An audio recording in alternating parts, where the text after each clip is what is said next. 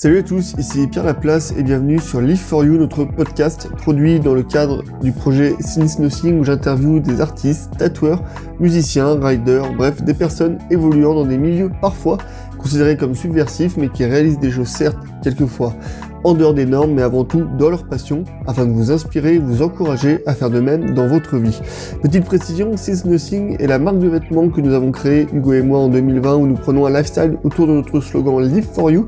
N'hésitez pas à checker tout cela sur www.sincenothing.com.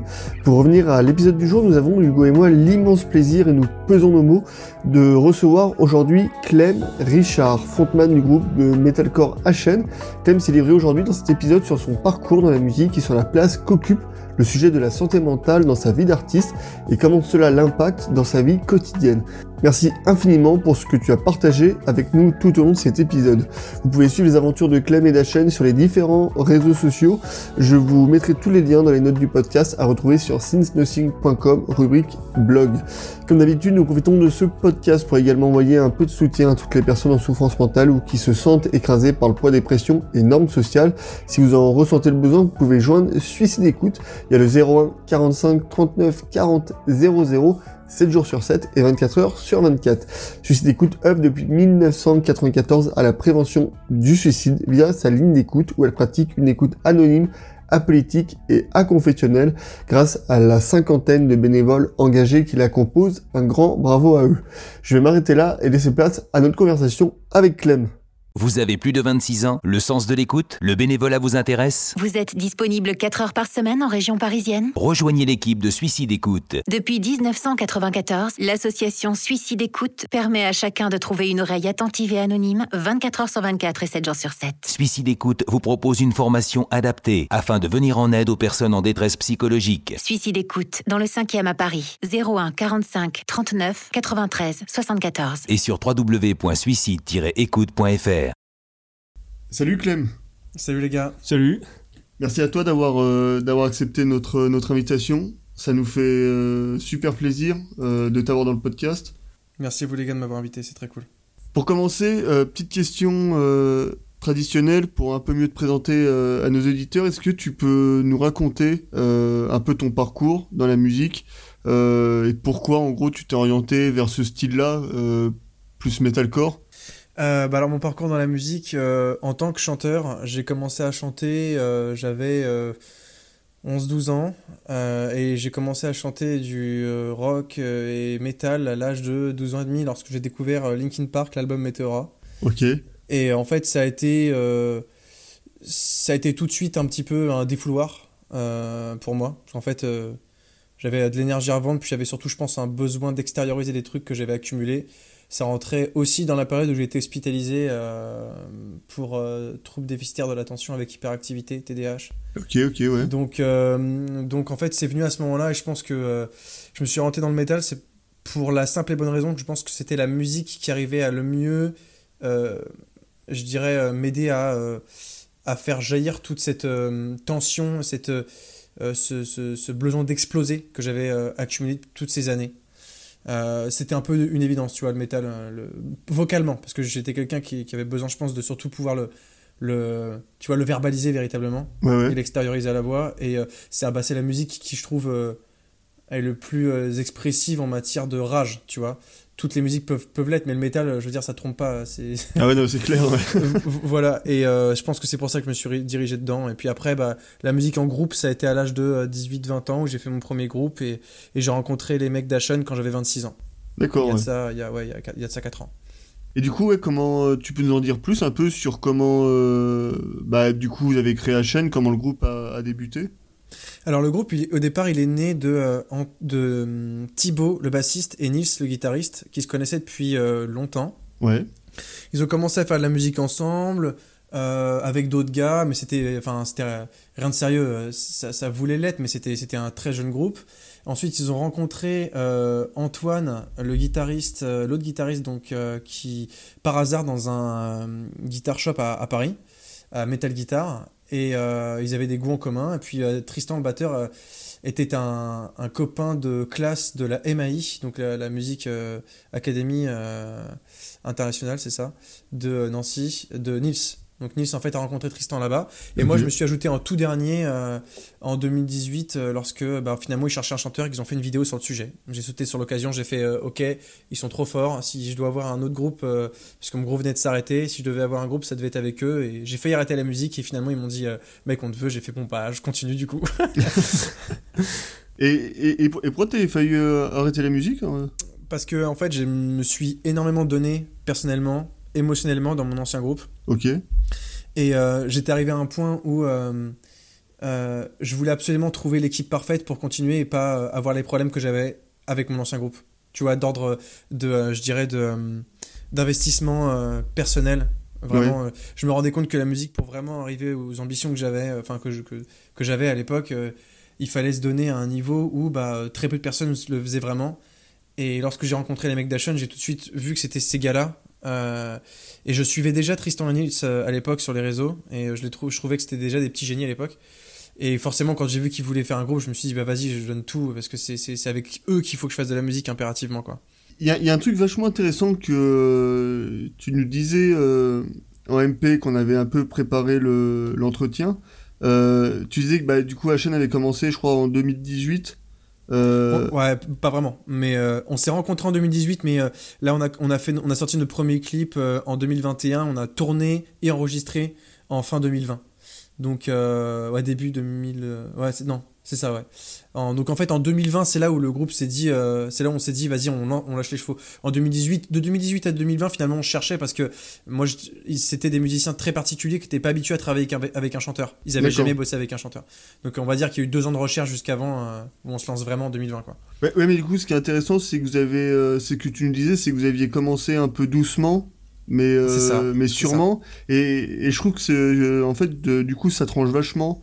Euh, tout un peu dans le monde où on est actuellement, où tout va très vite, où les gens, en fait, euh, dès qu'ils lancent un truc, ils, euh, ils veulent que ça aille vite tout de suite. Et, les- je trouve, et je trouve que c'est intéressant aussi cette démarche de, bah, justement, de prendre son temps et de pour construire un truc plus solide, quoi. Bah en fait c'est c'est ça On- non c'est on a appris grâce aux discussions qu'on avait avec des gens du milieu qu'en fait bah tout le monde entend ce que tu fais. Il Ouais. y a un, un, producteur euh, français qui nous disait euh, faut pas croire que que votre groupe local on l'a pas entendu. On l'a entendu. Si on vous appelle pas c'est que pour l'instant bah euh, ça intéresse pas les personnes qui pourraient euh, je sais pas moi euh, vous amener à, l'étape suivante. Ce qui, ce qui m'a moi en vrai m'a fait dire mais euh, peu importe quand tu te lances il faut juste que tu sois prêt. Il faut arrêter de mettre la charrue avant les bœufs et de se dire tout de suite euh, ouais il faut euh, dès que t'as un truc il faut il faut le donner à la terre entière. Non il faut laisser je dirais faire grandir le projet, euh, euh, le faire gagner en maturité et euh, le faire écouter à d'autres gens, mais sans pour autant le sortir et, et se dire qu'il faut le montrer à la terre entière.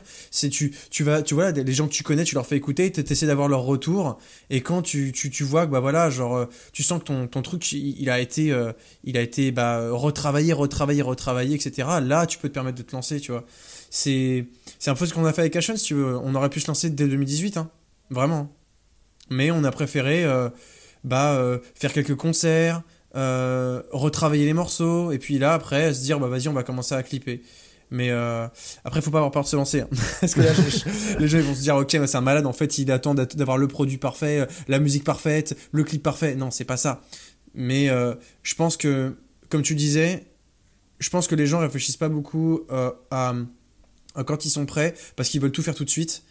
Et il y a deux poids, deux mesures. Effectivement, il faut se lancer, il faut pas avoir peur de se lancer, mais il faut aussi, euh, je pense, euh, réécouter ces morceaux bien euh, Mhm. six mois, euh, tu vois, euh, pour euh, se dire, ok, là ils sont bons, même au bout de six mois, je peux les réécouter et me dire que c'est pas mal. Et, et, et quand t'es arrivé du, du coup euh, à la chaîne, t'as- aussi eu la, la liberté d'écrire euh, sur ce que tu voulais ou, ou justement t'as peut-être eu besoin de ce temps-là aussi pour euh, savoir sur, sur quoi tu voulais écrire ou c'était euh, ou c'est voilà un consensus parmi tous tous les membres du groupe euh, sur, sur l'écriture comment C'est une euh, très bonne question. Parce que, en fait, euh, ça, tu vois, par exemple, ce genre de question, ça explique vraiment ce que c'est que le process de, de- d'écriture d'un groupe. Au départ, moi, j'avais des idées très précises des thèmes. Euh, mais Ashen, ça pouvait pas fonctionner si on n'était pas tous les cinq à peu près, euh, je dirais, euh, euh, tous d'accord sur la direction artistique. Donc en fait, il a fallu qu'on soit quand même tous d'accord sur les thèmes abordés et de comment les aborder, tu vois. Ouais. Euh, mais on s'est rendu compte aussi que ce que je chantais le mieux, c'était ce que j'arrivais à. C'était ce qui me concernait un minimum. Donc, euh, au départ, on voulait faire des thèmes un peu, voilà, pas trop personnels, et puis on s'est rendu compte, mais non, en fait, que ce qui, ce qui, ce qui fonctionnait, c'était ce qui me prenait au trip. Donc, on a, on a abordé les thèmes en- de manière à ce que, bah, certes, ça, parle de, ça peut parler de moi, ça peut parler de, de, de sujets comme bah, les, on va dire la santé mentale, mais euh, sur un prisme où on voulait que bah, chacun euh, puisse se sentir, euh, je dirais, concerné par le message, tu vois. Que ce soit pas que ma vision. Ouais, Que ce ouais. soit mon vécu, certes, mais dit aussi avec une hauteur où euh, bah, euh, bah, il y a le recul des années et en même temps, bah, voilà, on- on voulait transmettre un message combatif derrière, tu vois. Pas simplement, pas simplement euh, traduire uniquement les douleurs que, que j'ai pu, euh, pu vivre en étant plus jeune. Vraiment euh, arriver à dire voilà aussi ce que j'ai vécu, mais voici aussi ce que je suis devenu. Donc euh, croyez, en, cro- croyez en vous parce que même quand on revient loin, on peut, bah, on, on peut arriver à même à devenir inspirant. Tu vois, moi, le concert que j'ai fait avec Landmarks samedi dernier, j'ai eu des conversations avec des gens qui m'ont qui m'ont euh, qui m'ont touché où les gens m'ont dit euh, ouais c'est ultra inspirant de dire mais euh, voilà moi je sais je sais j'avais vu tes premiers concerts là où t'en es ça je trouve ça incroyable. Je leur ai dit mais justement maintenant si tu écoutes la musique que, que, que, je fais tu dois bien te, te douter que je reviens de loin. Donc croyez en vous en fait. Et il m'a fallu du temps. Donc comme tu disais tout à l'heure faut prendre du temps pour lancer un projet mais faut aussi prendre du temps pour soi et, et se rendre compte que bah, on guérit pas de trauma et d'expérience d'un claquement de doigts. Et même si tu fais de la thérapie, il faut bien comprendre que c'est vraiment le temps qui répare les choses le mieux du monde, tu vois. Et c'est intéressant ce que tu dis, en plus ça fait un peu la transition sur la, la prochaine question, parce que tu avais mis il y a quelques temps maintenant euh, sur ton compte Instagram un post où tu abordais les sujets de la santé mentale, Ouais. et d'ailleurs tu le fais dans certains morceaux de la chaîne.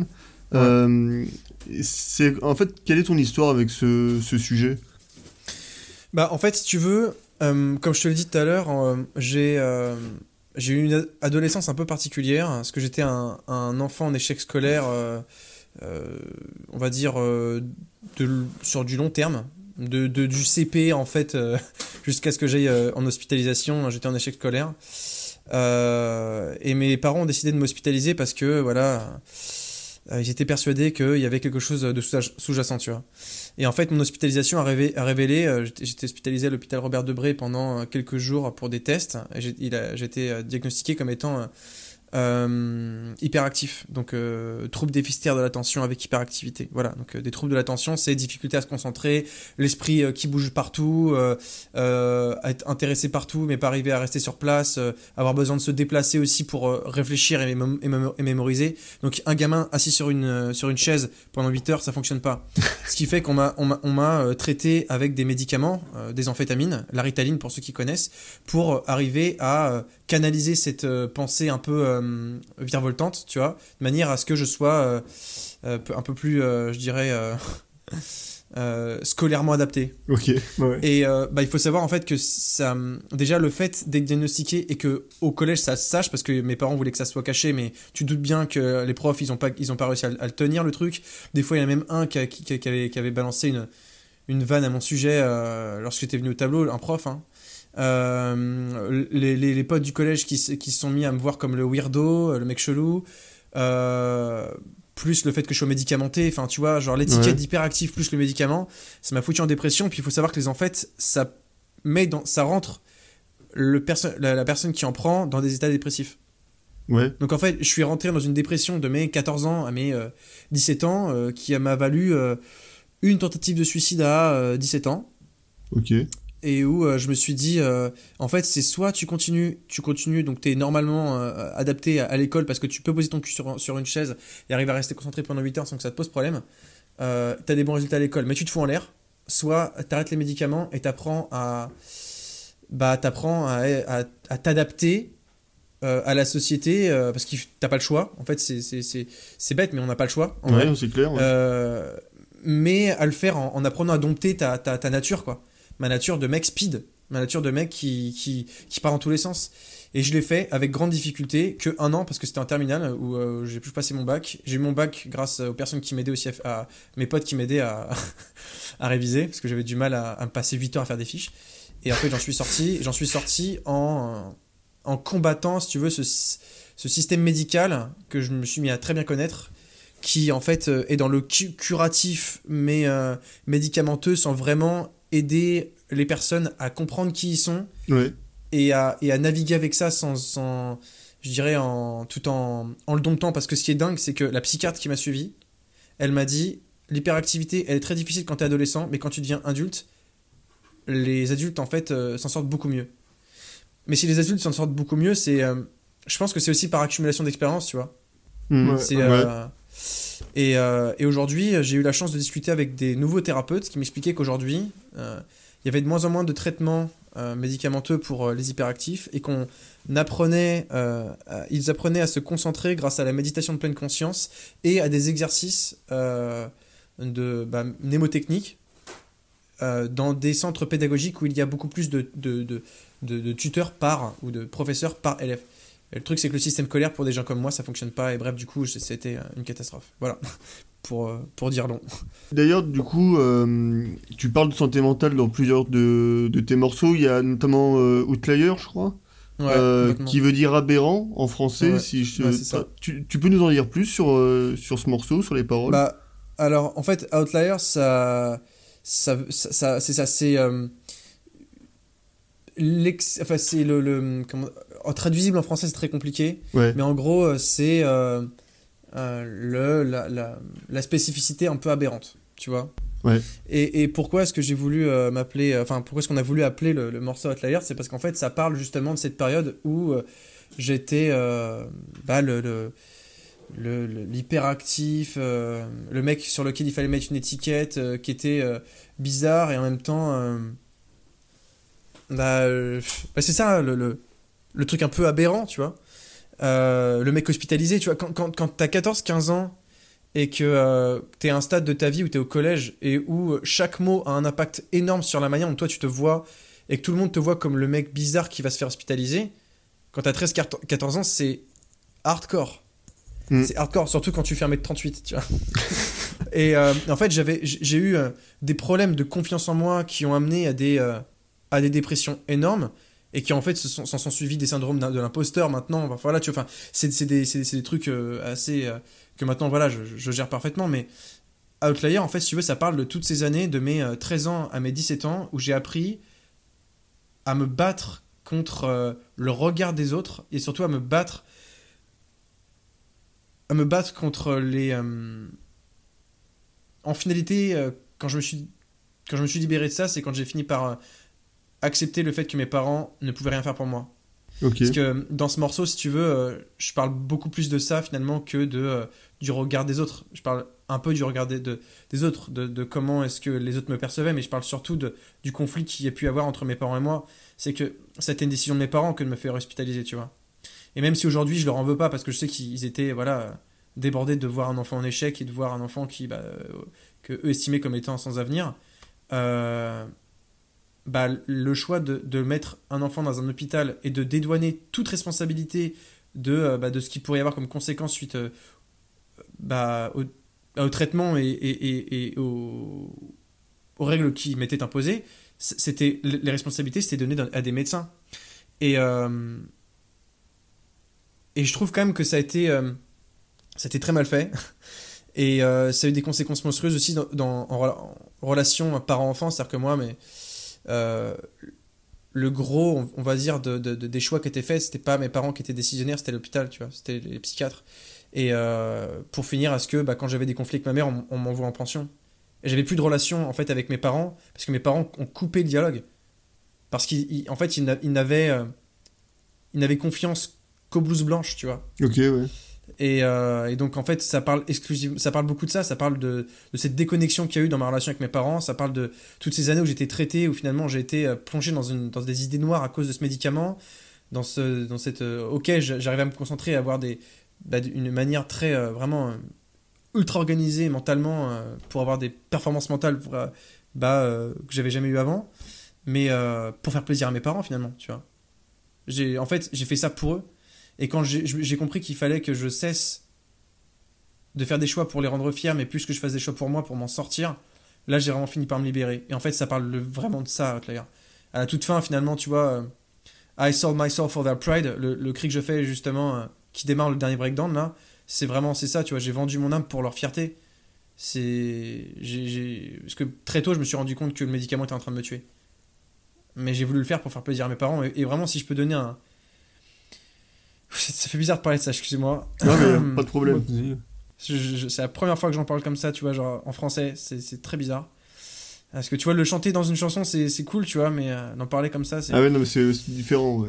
Mais, euh, mais en fait, tous ces gamins qui sont hospitalisés pour euh, des troubles de l'attention, pour, pour l'autisme, pour toutes ces choses-là. Ouais. alors pour l'autisme, c'est encore autre chose parce que bon, y, a y a un problème de communication qui est inhérente à, à, à leur- à leur- bah, en fait, à eux-mêmes, quoi. Mais, euh, mais si je peux vraiment parler au TDAH, parce que je sais qu'il y en a de plus en plus qui sont reconnus, et, malheureusement, il y en a de plus en plus, hein, euh, c'est vraiment essayer de faire en sorte que le dialogue avec vos parents il soit jamais coupé et, euh, et que vous soyez toujours entendu en premier avant, avant le discours des médecins. Parce que vous n'êtes pas certain que les médecins avec qui vous allez être, les psychiatres, seront vraiment les thérapeutes à jour. Et aujourd'hui, en fait, il y a différentes approches pour euh, régler les problématiques des, T- des- des- des TDAH qui pourraient être en difficulté à l'école. Parce que c'est un vrai problème. Je veux dire, quand on est à l'école et qu'on et qu'on n'y arrive pas, euh, je veux dire, on, on perd confiance en nous et, et- et tout le monde n'a pas la chance d'aller dans des euh, unités euh, scolaires comme les classes ULI, euh, pas, pas les classes Ulysse, mais euh, les, les écoles Montessori, tu vois, qui coûtent un Mhm. bras. Ouais. Tu vois, les écoles Montessori, ça peut aider les enfants TDAH, mais euh, ça coûte un bras. Et des fois, on est obligé d'aller à l'école euh, de bah, l'école de la République. Et euh, bah, à l'école de la République, tous, tous les professeurs, tous les instituteurs ne sont pas formés pour gérer des Ouais, élèves comme nous. c'est clair, on est ouais. hardcore. Et donc, en fait, il faut avoir un dialogue avec ses parents et que, les- et que les parents soient, soient. Et vous, si vous êtes des parents et que vous, vous écoutez ça, que vous avez un enfant TDAH, et vous vous posez la question de savoir s'il est, s'il est TDAH, mais il faut nouer un dialogue constant avec son enfant. Ouais, Toujours lui poser la question. Ouais, c'est que c'est important ce que tu dis parce que c'est qu'au final, c'est c'est aussi, enfin, ça résulte tout ça aussi du, enfin, d'une méconnaissance de- de- des parents de, de tout ça. Parce que c'est vrai que c'est compliqué euh, bah, pour eux s'ils l'ont pas vécu de, de, de se mettre à la place de, leur enfant et de savoir vraiment lui ce qu'il vit. Et puis, euh, et c'est vrai que du coup, bah, euh, ouais, bah, c'est ce que tu disais. Peut-être qu'il y a eu une confiance un peu aveugle auprès des médecins parce qu'ils se sont dit bon bah eux ils savent, euh, ils sauront quoi faire. euh, c'est bon, ça va fonctionner, tu vois. C'est ça, et, Et, en- euh, et je me rends compte que là, tu vois, par exemple, euh, j'ai fait, euh, dans le clip d'Outlier, j'ai fait jouer un, enfant, celui qui joue avec la Nintendo euh, Switch, là, Ouais. qui est euh, en fait euh, juste en face d'un monsieur avec les cheveux, avec, lui- avec les cheveux gris. Il faut savoir que cet enfant, en fait, il est TDAH aussi. Ok. Je l'ai pris parce que c'est le fils d'une amie, euh, et, enfin d'un couple d'amis. Et euh, vu que je voulais que, que dans, sur ce dîner de famille, toutes les générations soient représentées, j'ai, je trouvais ça cool de faire jouer ce gamin et de lui expliquer un petit peu, voilà, tu vas jouer dans un morceau qui parle de ça et, et, lui faire dire que voilà, genre, même il a de grandes difficultés à l'école, il était aussi traité avec de la ritaline. Et sa mère, tout de suite, elle a arrêté le traitement parce qu'elle a vu son enfant changer. Et elle s'est dit, ok, ça va aller mieux à l'école, mais s'il continue comme ça, il va perdre toutes ses couleurs. Mais c'est vraiment ça, moi, le- le- les termes que j'emploie, c'est vraiment, euh, on perd des couleurs, c'est-à-dire qu'on on voit plus la vie euh, avec euh, le, je dirais le, euh, la palette d'émotions euh, globale qu'on a quand on prend pas de Ritaline. Quand on prend la Ritaline, c'est blanc ou noir. C'est-à-dire que ça, va être, euh, on va être dans le taf, on va être dans le taf, et après dès qu'on a arrêté, on est en dépression. C'est vraiment pratiquement tout le temps comme ça. Et les cas de dépression euh, pendant Ritaline et enfin pendant parce qu'après une fois que tu l'arrêtes ça va mieux hein, mais les cas de dépression d'enfants qui prennent la Ritaline ils sont énormes énormes vraiment et, euh, et en tant que parent il faut avoir le, bah, voilà vraiment la vigilance de bien voir si l'enfant il va bien ou pas. Parce que euh, les résultats scolaires c'est bien mais euh, mais il existe aujourd'hui des manières de pouvoir les, les, faire se concentrer à ce qu'ils soient bah, efficaces dans, dans ce qu'ils aiment faire ou dans ce qu'ils doivent faire autrement que passer par des, des traitements médicamenteux qui peuvent bah, coûter la santé mentale d'un enfant. Et pendant longtemps. Parce qu'après c'est des, des patterns qui parce que quand, quand, quand tu te mets à, voilà, à prendre des médicaments et à avoir des mécanismes de dépression assez jeunes ça devient aussi des espèces de, de réflexes euh, des réflexes mentaux tu vois de construction mentale sur la vision de la vie tu vois sur ta confiance en toi. Mm, ouais. et, et ça c'est bah, ça c'est c'est chaud à s'en défaire. Il y a dans une autre chanson, euh, Sapiens, si tu, tu nous arrêtes hein, si on dit une, si on dit une erreur, c'est bien euh, tu parles des effets néfastes, entre autres, que peuvent engendrer l'attitude de certaines personnes envers les personnes touchées par la maladie mentale. Ouais, Euh, Est-ce que tu penses qu'il est temps de justement démystifier ce sujet-là, de la dépression, de la santé mentale, pour le rendre euh, moins tabou? Euh, ouais, ouais, parce que en fait, il y a hum, la, la dépression fait peur euh, parce qu'elle elle est méconnue, Ouais. je pense. Les gens, quand ils entendent dépression, ils s'imaginent forcément quelqu'un qui va se foutre en l'air et ça arrivera toujours aux autres, mais pas à moi. Ouais, Et en ouais, fait, oui, ouais. en fait, en fait, on se rend pas compte, mais la dépression, elle touche vraiment quasiment tout le monde. Être dans des états dépressifs, ça arrive à beaucoup, beaucoup de personnes. Et quand on se rend compte qu'on est dans un état dépressif, vu qu'on sait que bah ça fait peur aux gens, on n'en parle pas. Et ça devient une espèce de cercle vicieux où euh, euh, bah déjà euh, faut pas en parler parce que bah euh, c'est un truc bah, très très très sombre. Et en, en même temps, on sait pas quoi dire parce que vu que personne en parle, bah, personne connaît et on sait pas comment aider les autres pour qu'ils puissent s'en sortir. Et, euh, en parler et, ne serait-ce qu'être à l'écoute des gens et dire vas-y je sais que tu vas pas bien euh, li- libère ton sac voilà ça, ça me fera pas de mal. Parce que les gens qui sont en état dépressif ils s'imaginent toujours que euh, les gens sont pas prêts à entendre ce qu'ils ont à dire parce que ça, ça pourrait leur faire mal de savoir à quel point ils sont dans le mal. Mais en fait sachez que quand vous êtes pas bien ça pourrait faire plus de mal à vos proches de vous voir pas bien mais de ne pas savoir ce qu'il y a que de se prendre un- une grande mandale dans la gueule et de savoir que vous allez pas bien pour ces raisons-là, mais du coup maintenant de se dire, bah voilà, il y a des choses, c'est tangible quoi, genre même, si tu sais pas les nommer, au moins tu l'exprimes et du coup bah bah on, peut être là pour toi, ne serait-ce que par la présence. Et, et aussi bien pour les personnes qui vivent la dépression que les personnes qui euh, qui voudraient, euh, je dirais, euh, bah qui, qui que les personnes qui aimeraient aider, leur- aider, aider leurs proches, il faut, il faut pouvoir le plus en parler. Après, le fait que les maladies mentales soient, soient euh, si peu, je dirais, euh, soient euh, si mal vues, on n'y peut rien, mais c'est aussi un petit peu, c'est euh, l'inconscient collectif où, euh, bah, euh, je dirais pas que le cinéma est, est pour responsable, mais un petit peu aussi, tu vois. Mm. Genre, tu vois, je, je pense par exemple la schizophrénie. Euh, la schizophrénie, tous les schizophrènes finissent pas par être des tueurs en série. hein. Ouais, Et, mal- ouais, malheureusement aujourd'hui, dès, que- dès que tu vois un schizophrène, euh, t'as l'impression que c'est un mec qui va avoir euh, 14 personnalités, qu'il y en a une qui de, une de ces personnalités qui va vouloir tuer toute ta famille. Alors qu'en fait, euh, pas du tout. Il y a des schizophrènes qui euh, sont parfaitement intégrés dans la société, mais qui voilà euh, ont du mal à, euh, à à vivre avec avec ça au quotidien parce que c'est pesant, parce que c'est psychiquement ultra fatigant. Et c'est plus fatigant pour eux que pour nous en fait en définitive, tu vois.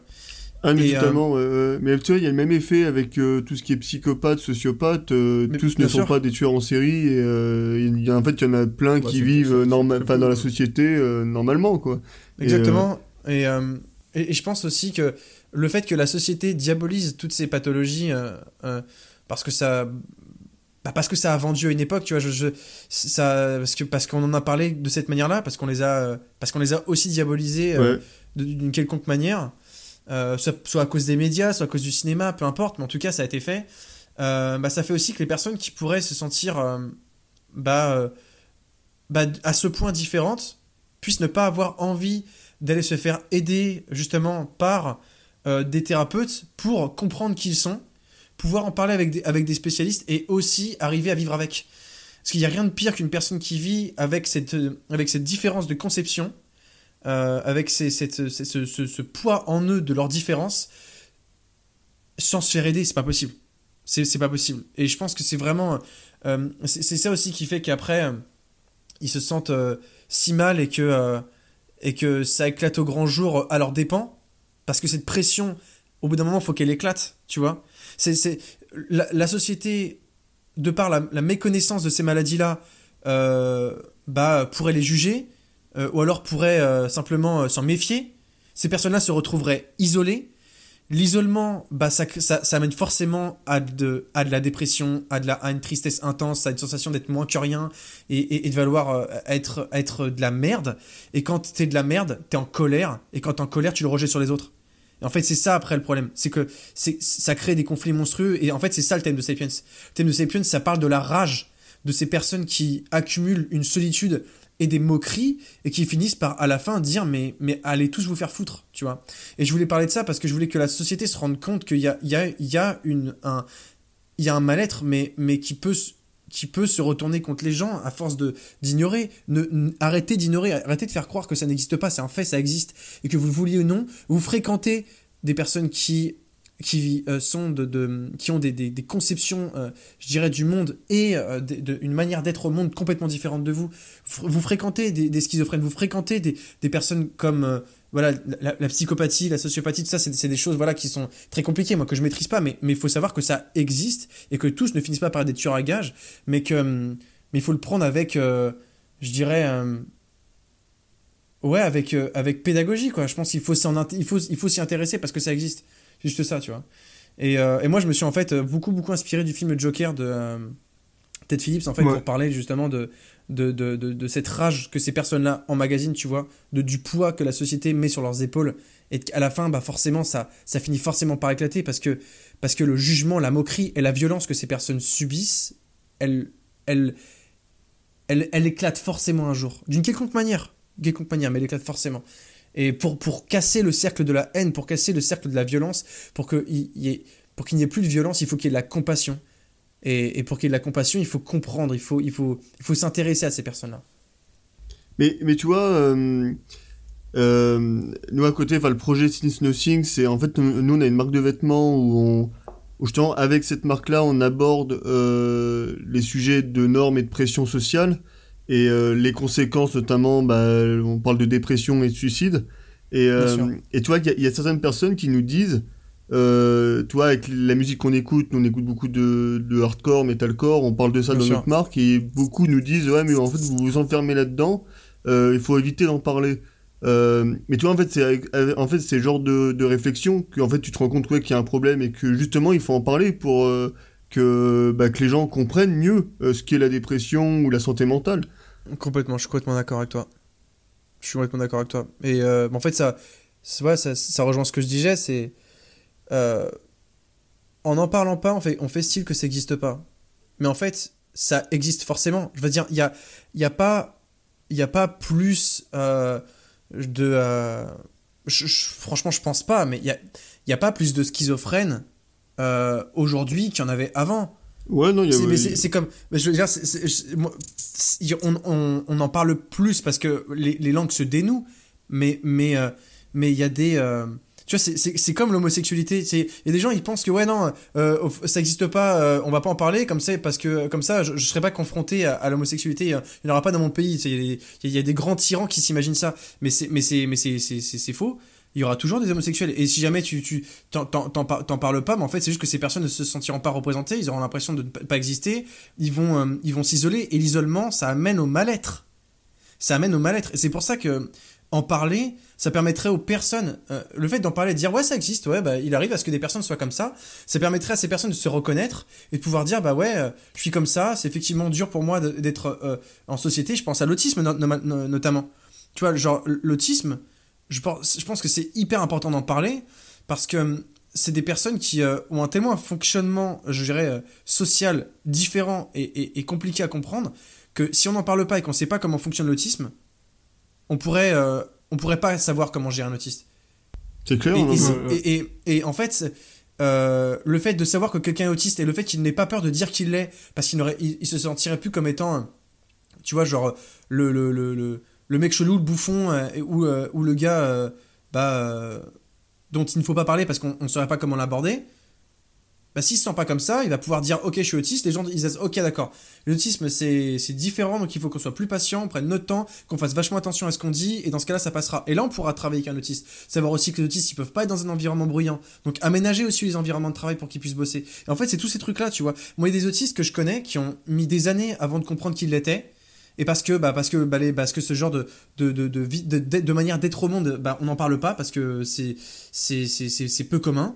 Et le fait qu'il, que, qu'il parle pas, il a mis des années avant de réaliser que, bah, il était autiste et du coup, il s'est mis à être, à rentrer dans un burn-out énorme au boulot. Et s'il avait été plus conscient de ce qu'il était, parce que ça se serait su, parce qu'on on, on, on dénouait, on va dire, le, le dialogue autour de, de ces, de ces différences-là, eh ben ça se trouve il aurait jamais fait de burn-out, tu vois. Et plutôt il se serait dit bah ouais je suis autiste forcément c'est sûr, vu que voilà les maladies euh, mentales, parce que les, di- les différences de manière d'être au monde bah ça se sait et du coup euh, si on en parle plus et ben on, sait ce que c'est, du coup c'est pas pas un problème, tu vois, c'est pas c'est pas euh, je dirais une étiquette dont il faut pas parler, tu vois. Et, toi, de la part de tes proches, t'as eu aussi ce genre de réflexion que vois, ils voient peut-être les textes que tu fais, te dire ouais, en fait, tu t'enfermes là-dedans, Tu devrais pas ou non Pas du tout? Ouais, si, j'ai eu une fois, ouais. Ouais. Et moi, en fait, ce que j'ai pu dire à ce moment-là, je leur ai, je leur ai dit, mais euh, tout ce que tu racontes, tout ce que tu extériorises, tu le donnes le poids. Tu le lâches, tu le partages. Tu gardes plus pour toi. Tout ce que tu ne racontes pas, tout ce que tu gardes pour toi, c'est un poids que tu gardes en toi. Donc, en parler, ça permet en fait de te libérer de quelque chose, tu vois. Ça permet de d'extérioriser euh, un vécu et aussi de pouvoir le transmettre à un plus grand nombre pour que toutes les personnes qui vivent des expériences identiques ne se sentent moins seules et peuvent ensuite se dire mais euh, putain mais donc je suis pas donc le seul à l'avoir vécu puisque la raison pour laquelle il faut en parler ces trucs là c'est que si c'était si peu tabou en fait il y aurait beaucoup moins de problèmes vu que les, vu que les personnes qui vivraient qui, qui vivent dans la dépression ils le vivraient moins longtemps vu qu'ils se rendraient compte plus vite qu'ils sont en dépression tu vois. Si c'était si c'était commun tu vois. Si c'était euh, je veux dire si la dépression savait ce que c'était. Aujourd'hui tu t'attrapes un mec dans la rue au hasard tu lui dis euh, est-ce que vous pouvez me dire ce que c'est que la dépression en deux mots? Il saura pas de quoi dire ce que c'est que la dépression. Il pourra pas dire, il pourra dire euh, ouais, c'est que quand t'es triste, hein, mais ça, ça, peut durer combien de temps?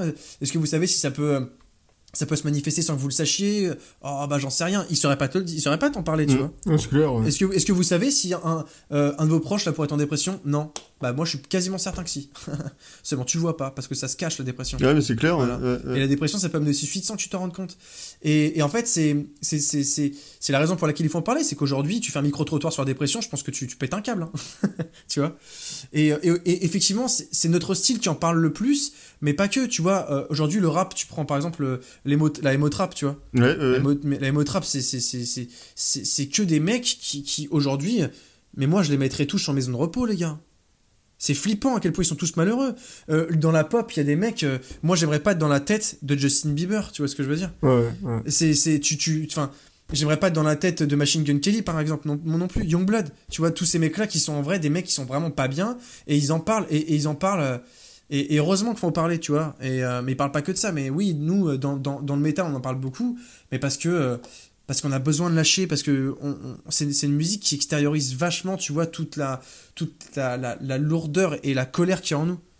Mais, euh, mais la colère, je pense qu'elle peut aussi nourrir la force de se battre contre quelque chose. Tu vois Et la dépression, c'est un truc qui se, que, tu- dont tu te libères pas en un claquement de doigts. Donc je pense que d'en parler et de le faire sur le plus d'angles possible, tu vois, d'en parler de manière diverse et pas que sur un morceau. Parce que c'est ce qu'on pourrait nous reprocher, on pourrait nous dire, ouais, mais vous, parlez que de ça. Mais il n'y a pas qu'une seule manière de parler de la dépression, il y en a 40 en fait. hein. Je pense Ouais, qu'un album bah suffira ouais, même pas puis, pour en euh, parler. Puis, oui, puis, et, et- et puis de toute façon, t'as as plein de causes différentes qui, qui peuvent amener de la dépression, etc. Donc en fait, euh, t'as une multitude de sujets. Et, et par exemple, t'as bah, des groupes euh, comme The Metal Fiction euh, en Australie. Ça, fait, ça fait des années, en fait, enfin, quasiment tous leurs textes, ça traite, euh, ça traite de ça, quoi. Mais bien sûr, et, et- et d'ailleurs, le, le- c'est le batteur ou le bassiste de The Amity Affliction quoi, qui a, qui a dû, qui a dû quitter le groupe parce que le mec était en, le mec était en dépression Ouais, c'est le et il batteur, n'arrivait pas à ouais, s'en sortir. exact, Voilà, ouais, c'est ça, le batteur, il s'est barré du band. Donc, donc ça montre bien que voilà que bah, c'est pas un truc avec dans lequel avec lequel on se débarrasse et, et, et, et c'est des mecs quand même qui euh, étaient ultra good vibes hein. moi quand je les ai vus en concert euh, Simity Affliction euh, genre c'était des gars qui voilà qui qui étaient pas là en mode euh, comme à l'époque de Oliver Sacks de Saint Eternal tu vois qui était Oliver Sacks lui quand il quand il a quand il a parlé vraiment de, de, de, de ses gros gros soucis sur Saint Eternal tu vois il était profondément dedans puis on sentait qu'il était encore dedans Mm. The Amity Affliction on sentait que tu vois qu'il y avait un, un, un besoin de se battre avec le smile tu vois que je trouvais très fort que je trouvais très euh, Ouais, justement très solaire tu vois Ah bah, Et donc, euh, The Fiction, il y a toujours. euh, En fait, il y a toujours un côté positif quand même dans leur, dans leur musique. Exactement, exactement. Et je trouve ça vachement inspirant, tu vois. Moi, je me, moi, justement, j'ai- j'aime ce côté-là, tu vois, genre où tu, certes, tu relates des trucs très durs, mais derrière, faut quand même que tu vois que tu donnes euh, de la nourriture au combat, tu vois. Genre, faut que tu, faut que tu aides les gens à se relever, à le faire avec le smile, le point levé, tu vois. C'est, faut, faut toujours arriver à, à- à le faire de cette manière-là pour moi. Même si, voilà, tu peux aussi aborder simplement euh, la tristesse euh, c'est telle que tu l'as vécu simplement, tu vois. Genre, euh, voilà, je suis pas bien, je suis juste pas bien, tu vois. Ça, c'est, c'est bien aussi d'en parler parce que, Ouais. comme j'expliquais, pour moi, en parler, c'est, c'est essayer de se libérer d'un poids. Tu vois, intérioriser et ne pas en parler, c'est compliqué. Puis il faut savoir aussi que l'art, la musique, c'est un moyen d'expression. Ça se trouve, les gens qui font de la musique, je parle de moi ou, ou- ou de quelqu'un d'autre, hein, je parle notamment à Marcus Bridge, le chanteur de Northlane. Ouais, ouais, ouais. Il faut savoir que le chanteur de Northlane, quand il a écrit Alien, tout ce qu'il a vécu, donc la violence avec son père, qui était un gros indique, un gros héro- héroïnomane, etc., il en avait parlé à personne. C'était pour lui le seul moyen de pouvoir en parler. Donc en fait, c'est pas parce qu'on est des musiciens qu'on a forcément l'argent d'aller se payer un, un- un psy à 80 balles. Ça se trouve, le meilleur moyen qu'on a, nous, pour nous, de parler de nos problèmes, bah, c'est de le foutre sur, sur papier et d'en faire de la musique.